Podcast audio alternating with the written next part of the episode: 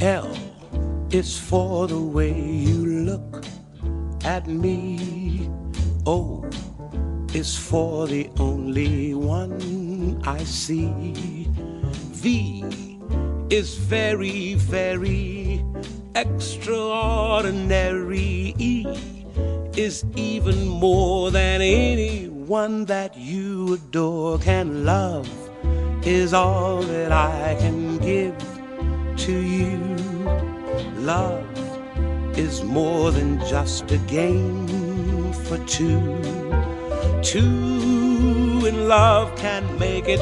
Take my heart and please don't break it. Love was made for me and you. 胡言乱语，想说就说，欢迎大家来到二零一九年秋天的第一期一车烂话节目。大家好，我是烂木头。哎，我是车厘子。刚刚听到那首歌是什么呢？就觉得还挺好听的。对，刚刚那首歌真的是非常的轻松和惬意啊。那这首歌其实也是最近比较火的一部美剧《致命女人》的开场曲。对这首歌，其实我第一次听不是在《致命女人》里面，其实我第一次听是在我小时候看过的一部电影，叫做《天生一对》，是 Lindsay Lohan 主演的一部儿童剧。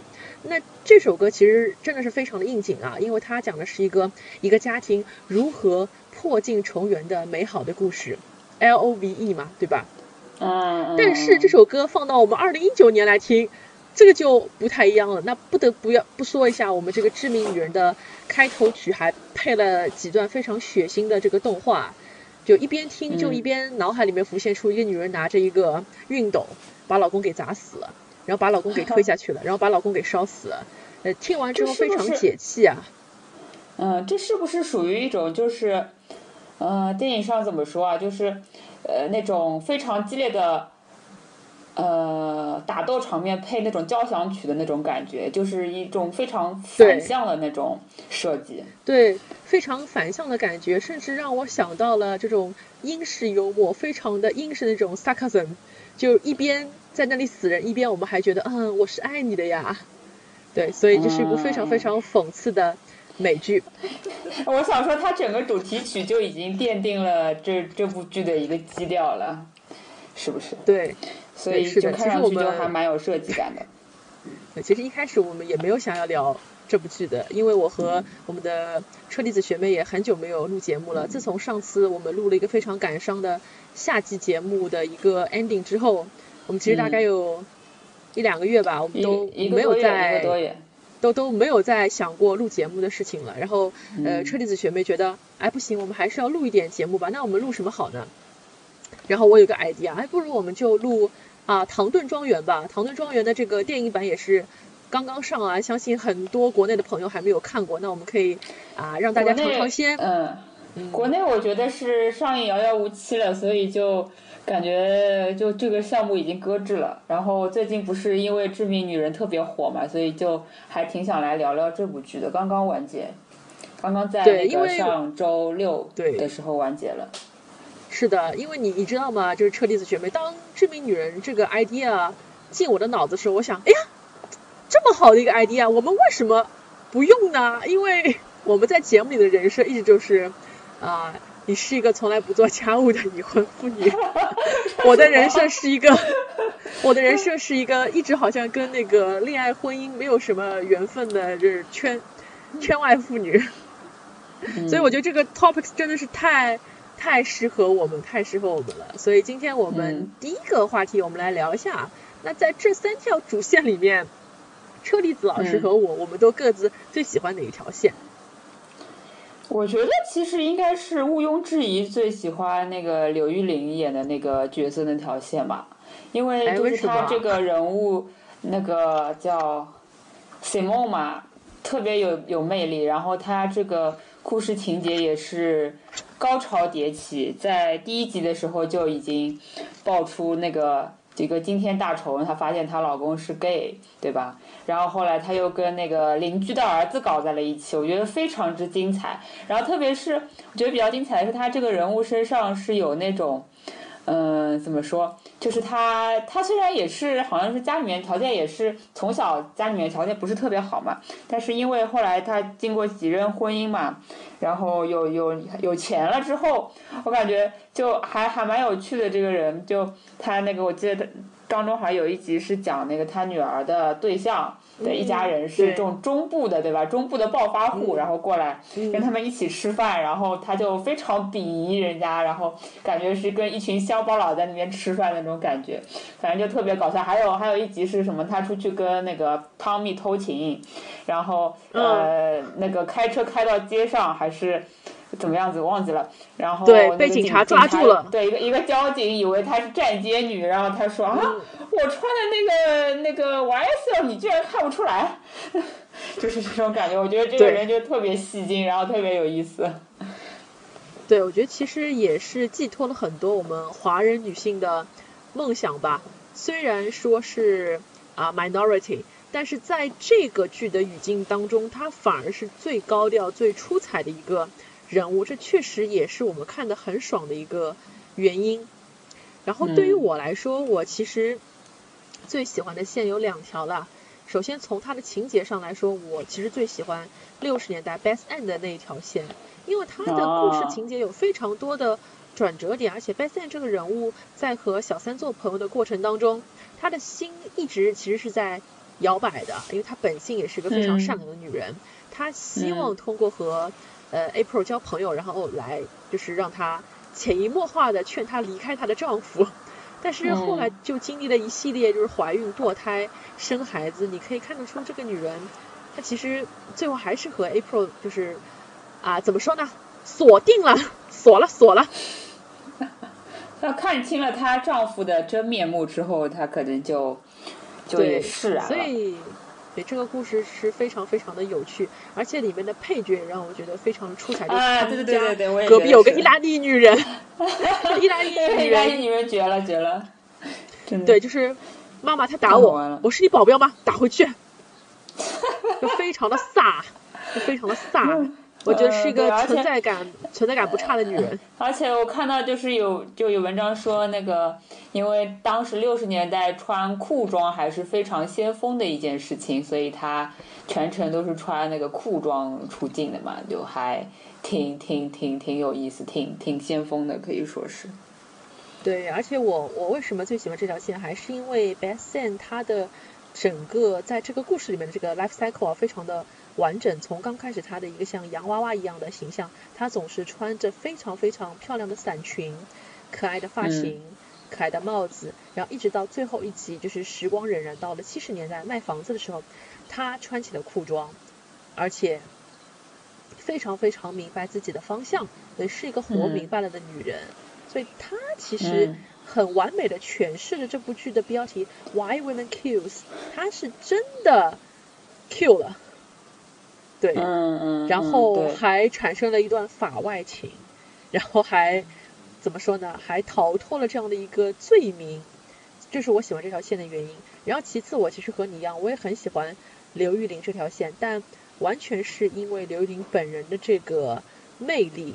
那你说这条线其实真的有一些剧情吗？我觉得其实倒也倒也未必，因为 Carl 出轨这个事情，其实到后面并不是折磨刘玉玲的一个。心魔，呃，其实刘玉玲她整个人生就是说，这种事情对她来说那是小菜一碟，就发生之后，她可以很快的就抛在脑后，然后继续享受她的人生，然后该怼人怼人，然后该撒泼撒泼，然后该放手放手，还是非常大气的一个女人。然后到最后，我其实也是非常感动，她和卡尔之间这个闺蜜情啊，包括他们在倒数第二集，他们被赶出了乡村俱乐部。两个人虽然说不是爱情，不是肉体的关系，但是毕竟嘛，就是我们生活在一起那么多年了，我活成了另外一个你，我们可以一起同时拿酒杯，同时去泼一个人，这也是一种默契啊。这其实某种意义上来说，我觉得这正是夫妻之道，就是可能没有爱了，但是有一种默契在。嗯嗯，对，对的。所以我们都没有提第三条线啊。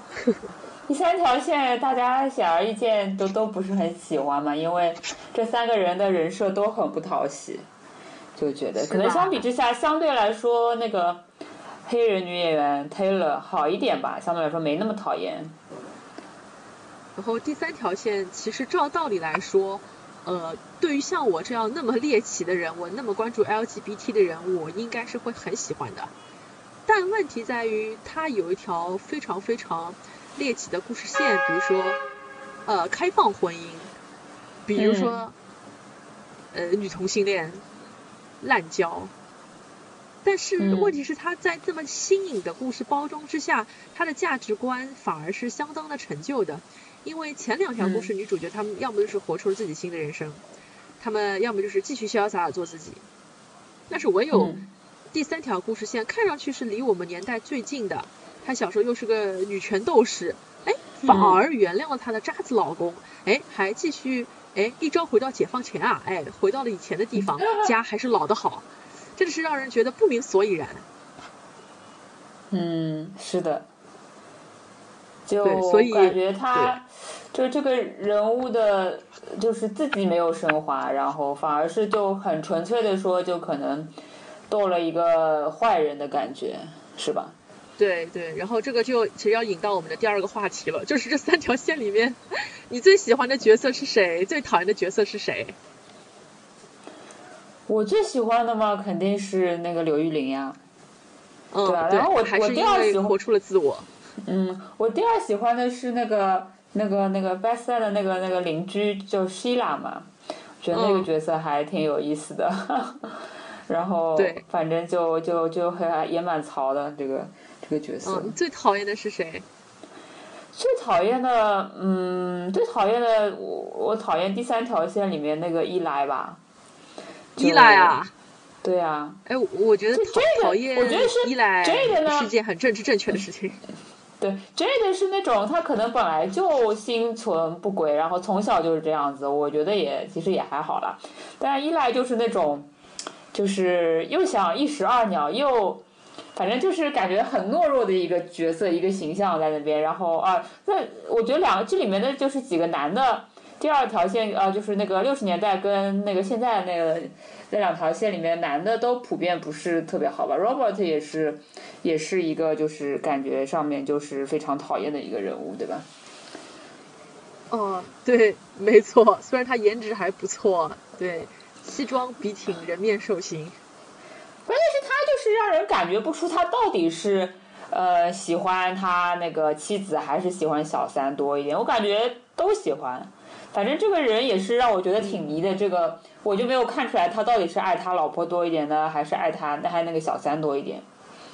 其实，在有些呃情节里面，我甚至觉得他要回心转意了，因为当当那个 b e s s 第一次嗑了药，嗑了药之后，然后他反而觉得，哎，我老婆原来是这么的可爱，两个人还一起去滑了旱冰，当时觉得，嗯，可能那个少年夫妻，呃，老来伴啊，对。还是可以挽回的。对啊，就是而且当中其实我觉得，这位就是前面知道得知他妻子，呃得了绝症，然后非常非常伤心，然后转眼间那个小三又来又说我怀孕了，然后他又跟小三说哦我我妻子还有半年的就是生命了，然后我下接下来可以跟你在一起，反正就是觉得这个人物让人觉得比较捉摸不透吧，这个到底在想啥？可能就是就是。就是那种比较大男子主义的人，觉得出轨了没啥事儿，然后反正就是这样子，让人觉得挺讨厌。有可能是这个角色没有被写的非常的丰满，也有可能因为它毕竟是一部爽剧嘛。呃，女人是这部剧里的主角，所以男性有时候他不得不被扭曲一下，变得非常的多变，非常的摇摆。对，所以就是观众也骂的非常非常的爽。然后这部剧其实完结已经有几天了，就是在这两天我在反刍的过程当中，也突然觉得，哎，其实有些情节有些漏洞，哎，你有没有觉得啊？呃，车厘子学妹，嗯，有的有的，就我是觉得，就是呃，Simon 她她跟那个她老公 Carl 不是。结婚应该是有十年了吧？怎么可能一点都没有发现她老公是 gay 呢？我是完全不相信的。就如果是，反正就是，这个我觉得他也隐藏的太好了，这不可能。然后或者说，深贵呀，深贵呀。对啊，我觉得这有一点隐藏的太好了。然后，嗯，反正就是不是一个可以可以说他不是一个普遍意义上的 gay 的感觉。哎，其实这一点很很值得去深究，因为我有看到网上有人说靠他是一个骗婚的基佬，但是因为剧里面也没有说明白他到底是一开始就骗婚了呢，还是说他其实也是爱 Simon 的，因为他也说过他他其实第一次见到 Simon 他也是觉得很惊艳的，还说他后来慢慢的感情冷淡了，然后他发现哎呦其实我喜欢男人，这个其实无从说起啦。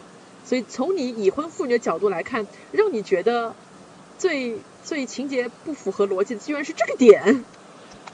就我觉得是不太符合逻辑。当然，如果说他是一开始觉得他是喜欢 Simon，然后那个后来慢慢慢慢。发现自己性向变化了之后呢，这也是可以理解。或者说呢，他就是在那个年代出柜不是那么容易，找对象也不是那么容易。然后他先就是跟这个这个这个这个女神一般的女人结婚了之后呢，再，对吧？再再慢慢的发掘自己的那个就是什么就是伴侣啊这种之类也是有可能的。但是呢，反正让我觉得那那个为什么那个 Simon 这个角色就这么久了才发现，我就觉得还挺不可思议的。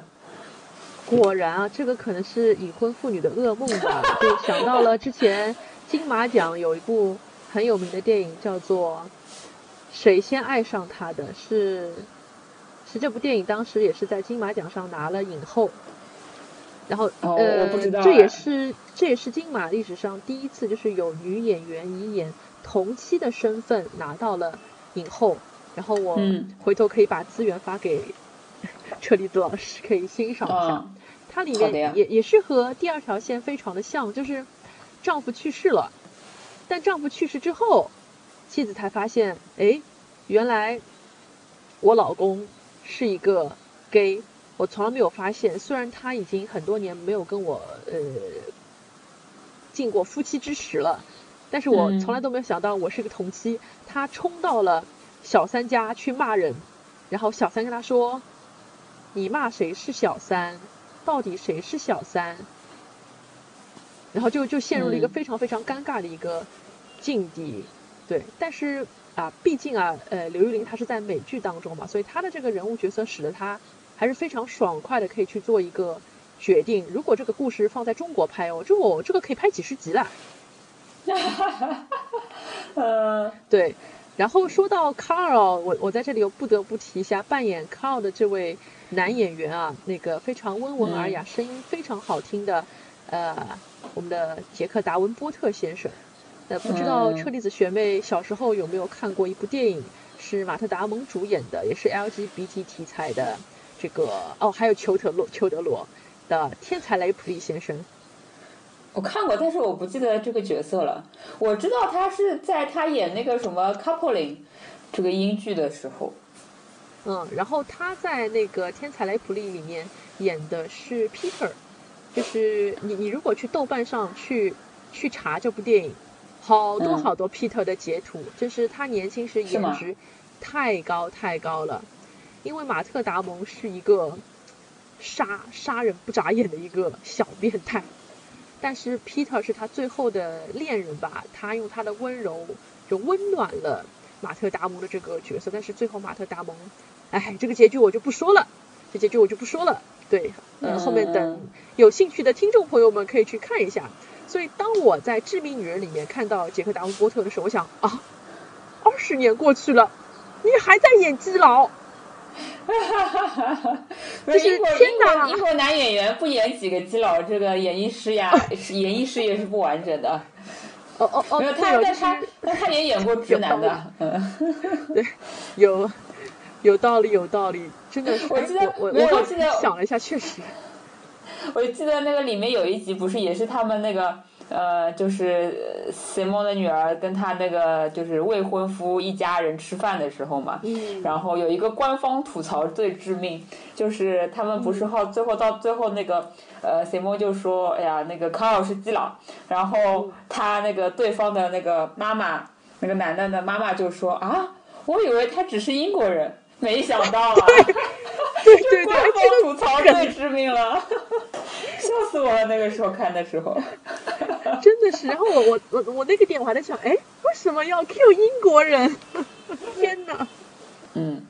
哦，我发现了漏洞是在第一条线，就是嗯，呃，我们我们都说那个 Beth Ann 是一个双手不沾血的女人，她从头到尾都没有用自己的双手去杀人。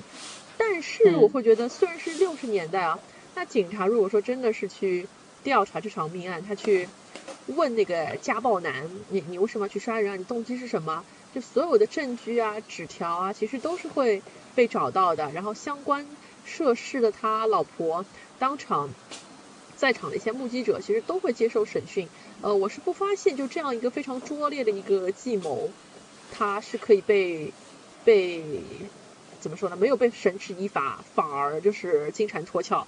我自己是不太不太敢相信的。就其实杀个人啊，没没有这么简单的，就这个好像还是有点太小儿科了。我当时看完之后就想到了东野圭吾的小说叫《圣女的救济》。就甚至这些里面是通过投毒来杀人，我也觉得太简单了。你说？我觉得如果说如果说那个杀人就是杀人的那个男的的老婆，呃，出面指证他说他平时就嫉妒心非常强，然后也有暴力倾向、家暴啊什么的，可能就是还是让人觉得会比较幸福的吧。但是这个东西没办法深究嘛，因为毕竟是个故事，他总归要最后要圆回来。那个到底是人家是什么？进进出条不允许。嗯，还有什么其他漏洞吗？呃，就就真的是只想讨论故事一和故事二，因为故事三漏洞更更大，就根本就经不起推敲。它最大漏洞就是女女主明明是个女权斗士啊，最后居然迎来了这样的一个非常温吞的结局，就真的让人不是很想提她。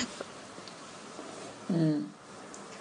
对，然后就就觉得你这么多年的女权斗士，你还是一个精英律师，你懂法，在第一集里面和装修工吵得那么厉害，结果没有想到栽在了一个绿茶婊的手里面，然后一开始还说啊你不懂，这的他是我人生当中唯一容易的事情，他从来只付出，他不索取。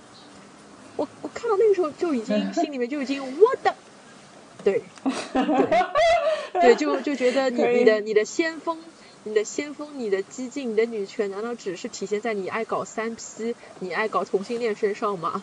真的是让人不明所以然。就会让人觉得这个这个智商是好像不太适合做律师这个职业。哦，车车厘子学妹今天一直在说一些很可怕的金句。太可怕了，太可怕，太可怕了！对对对，今今天今天你好命啊！啊？哦，好吧，对，我们继续，我们继续，说不定还有什么其他结局，待会儿会出现。对 对，就仔细想，其实真的漏洞还蛮多的。然后我们下一个话题是，就作为一个已婚妇女啊，如果你在这三个情境里面，你觉得你你会原谅你的丈夫吗？你你会吗？我其实挺好奇的，就是因为大家都说 Why women kills because men ask for it，所以你你你会怎么办的？如果你是 Simon，你是 Beth Ann，你是 Taylor 的话，嗯，Beth Ann，我觉得应该，如果我是 Beth Ann 的话，肯定不能忍啊，因为呃，其实也不单单只在老公出轨这一件事情上，还有就是。那老公明明知道自己是不是自己害的女儿去世，然后让他自己内疚了这么多年，我觉得这个是让人觉得更不能接受的一点吧。你说是吧？对，没错。就你说你是个出轨惯犯吧，也就算了，就看透你这个人。但最不能忍的是，居然你还让我自己就是内疚了这么多年，那你到底是爱我的吗？我觉得没有感受到半点的爱意。对，我觉得其实感觉他们这个婚姻完推卸责任是最糟糕的。嗯，他们这个婚姻完全是个假象，就让人觉得。没错，就不由得让我想到了一本我小时候读过的张爱玲的小说。啊，这本小说啊，这这篇小说是一个短篇小说，讲的也是一个出轨的故事，然后是从女儿从孩子的视角，她发现她爸爸出轨了，然后出轨的还是一个自己的同班女同学。然后他就一直很想想尽办法想让我的妈妈知道，妈，我爸出轨啦，我爸出轨啦，因为他觉得他妈妈活得不开心，就和那个 Beth Ann 的故事里面一样，这小孩在天上看着一切。但是这个张爱玲这边小的时候，最后结局很出乎意料，那她终于把这层窗户纸给捅破了。她告诉她妈妈：“我爸出轨了。”然后他妈说：“根本哪能嘞？”就说他妈其实知道很多年了，他妈觉得这个事情 nothing，没什么的，就是出轨就出轨的，家庭完整最重要。然后他为了防止这个小孩就是在家里面闹事，然后把他爸激怒，然后还把小孩给送到乡下去避风头去了。啊，这就是这篇小说的结尾。然后就就让我想到，就如果 Beth Ann 最终可能没有发现她老公欺骗她，然后推卸责任的让她内疚这件事情的话，她可能。还不至于走到最后杀人那一步，对，可能还是生活一直这么的温吞下去，对，真的很很，还还还挺令人唏嘘的。然后如果是到那个七十年代，如果车厘子学妹你是 Simon 的话，你发现你老公是个 gay，你愿意跟他做 gay 蜜吗？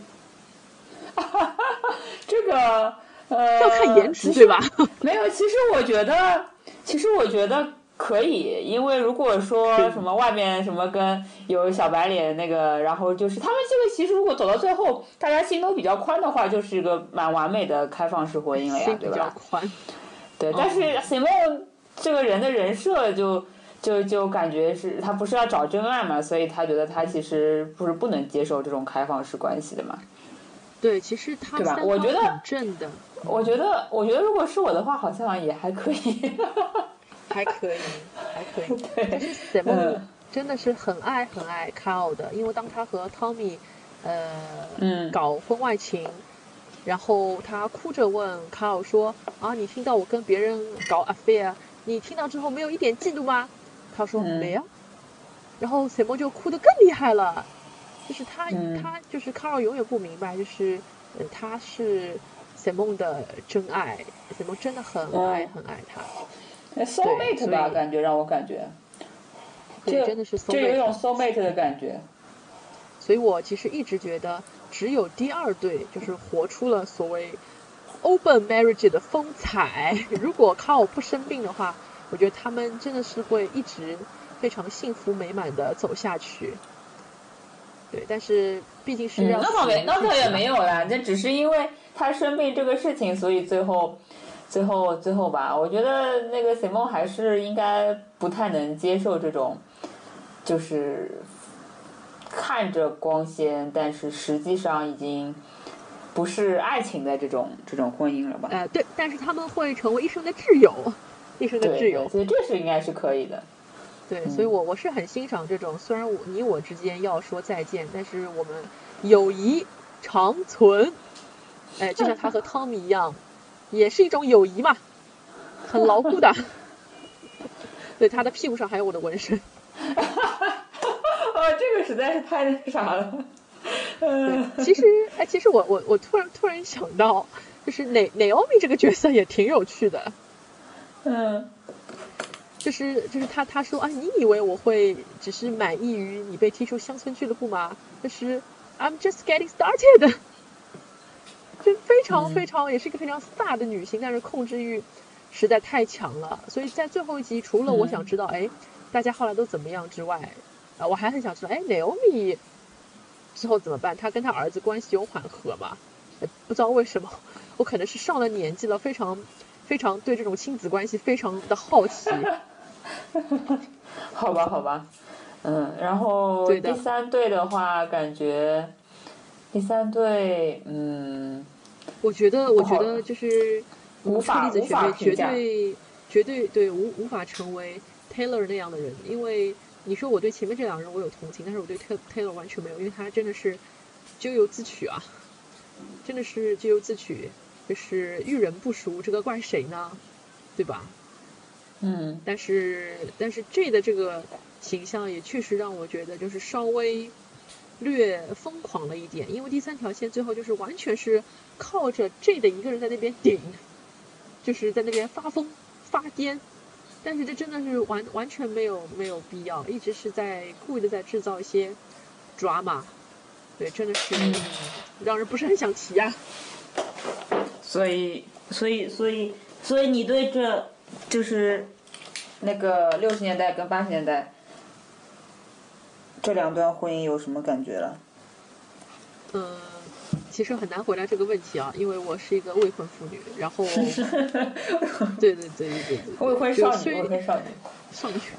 对，虽虽然说就是年年纪比车厘子学妹略长一点点点点点点，但是因为在人生经验上真是非常不丰富，所以不太不太敢说。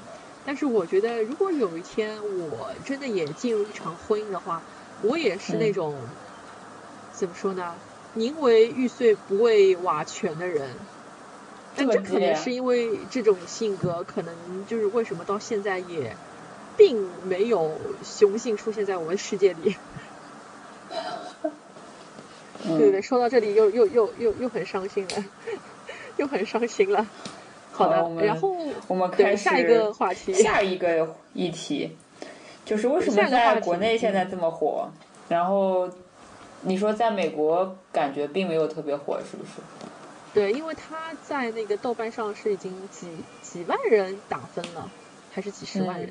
啊，十几万人，但是在那个 IMBD 还是 IMDB，对，那个网站上是只有，对，是只有一千一千人打分，就可能和一些其他真正大火的一些英剧美剧还是有一定的这个差别啊。那可能还是和中外文化差别有关系吧，我觉得。因为对于我不知道，因为他嗯，因为他已经续订第二季了嘛，所以我觉得应该还还不错吧。但是在国内确实，呃，可能最近的美剧也没有什么特别能让人人觉得特别特别好看，然后然后就这部剧一一下子就冒出来了，所以让人觉得就是感觉大家讨论度啊，然后关注度都挺高的。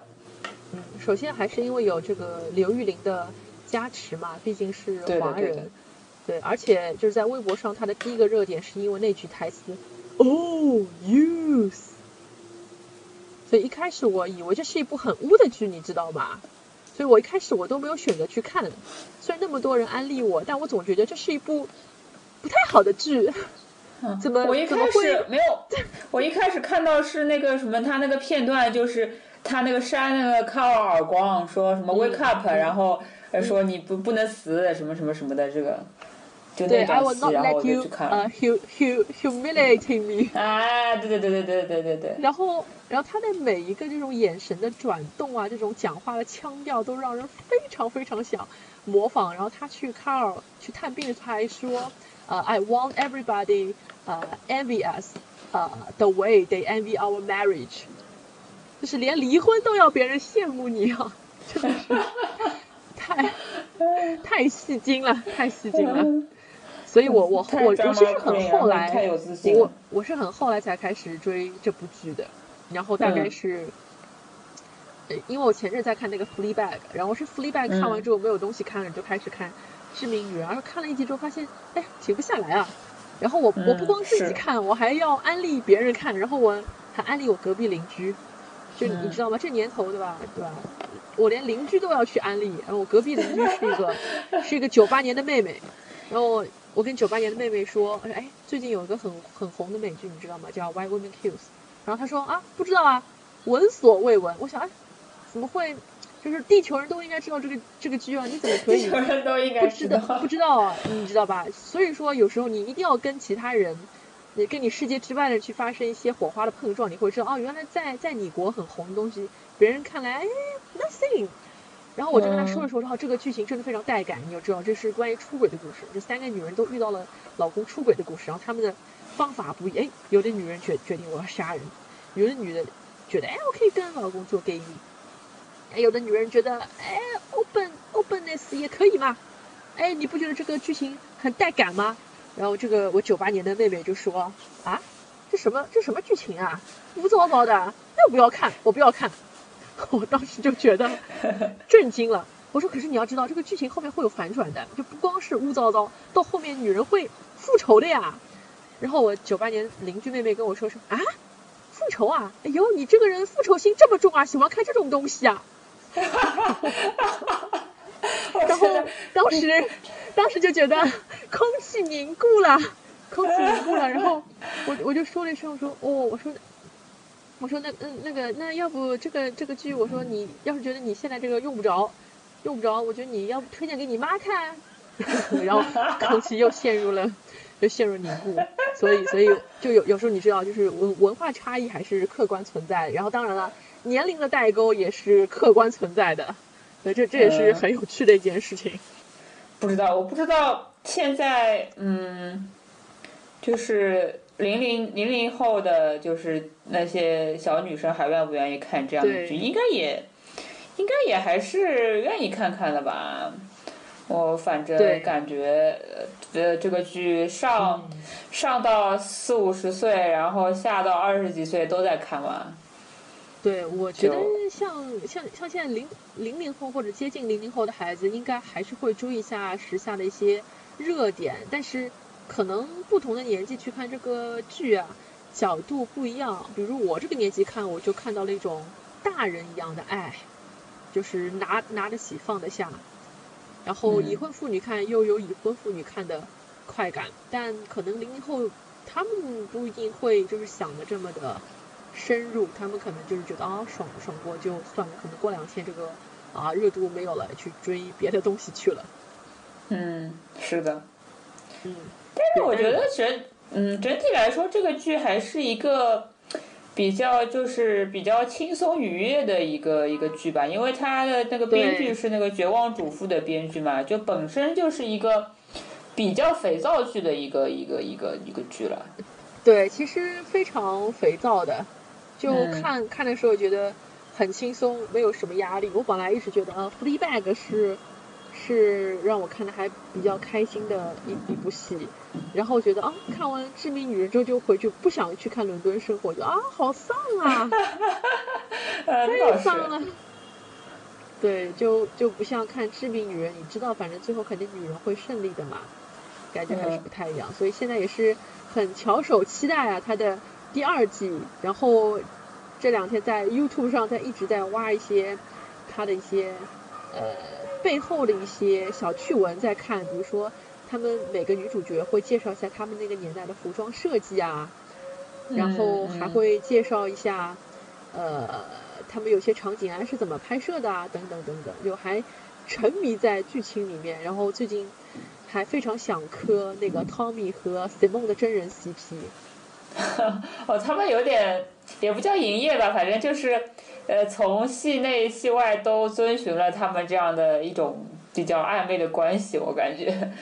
对，但是 Tommy 是有女朋友的，因为前两天在 YouTube 上就挖了那段采访他的视频，就问，哎，那个刘玉玲的画像拍完戏之后你要不要？他说，哦，我要的，要的，每一幅我都要的。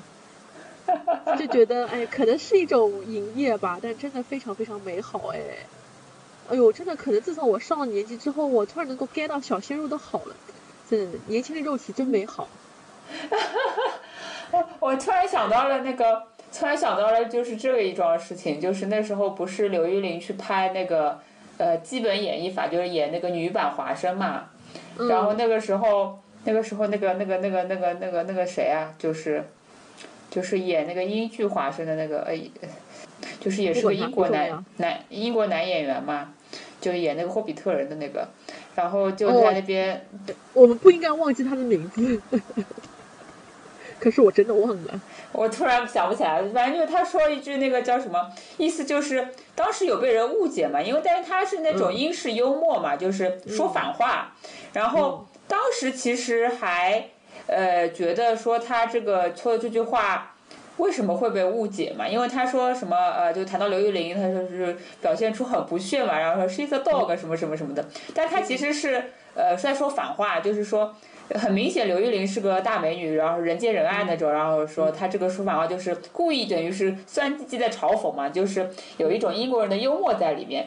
但是我当时其实还不是特别能 get 到，说呃，就是欧美人为什么觉得刘玉玲就是特别美嘛。然后好像哪一个美剧里面也是讲到过，说我要那个小孩说就我要长大要像刘玉玲那样那么那么漂亮，好像是有提到过这一句。但我现在真的感受到，去看看了这部剧之后。我觉得这个这个气质啊，然后她整个眉眼就是非常具有东方美，然后又特别就是在这个剧情里面特别有魅力、特别自信、特别特别张扬的一种美。然后我觉得就真的是现在能 get 到了。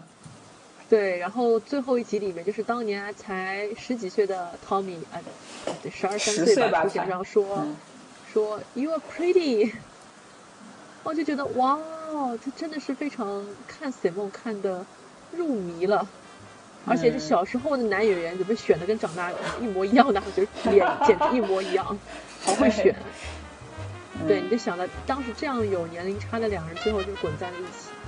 啊，嗯，差不多今天节目时间也差不多了，嗯，差不多了，差不多了。嗯，好的，那今天节目就是这样啦。晚安，好的，拜拜，拜拜。L is for the way you look at me. O is for the only one I see. V is very, very extraordinary. E is even more than any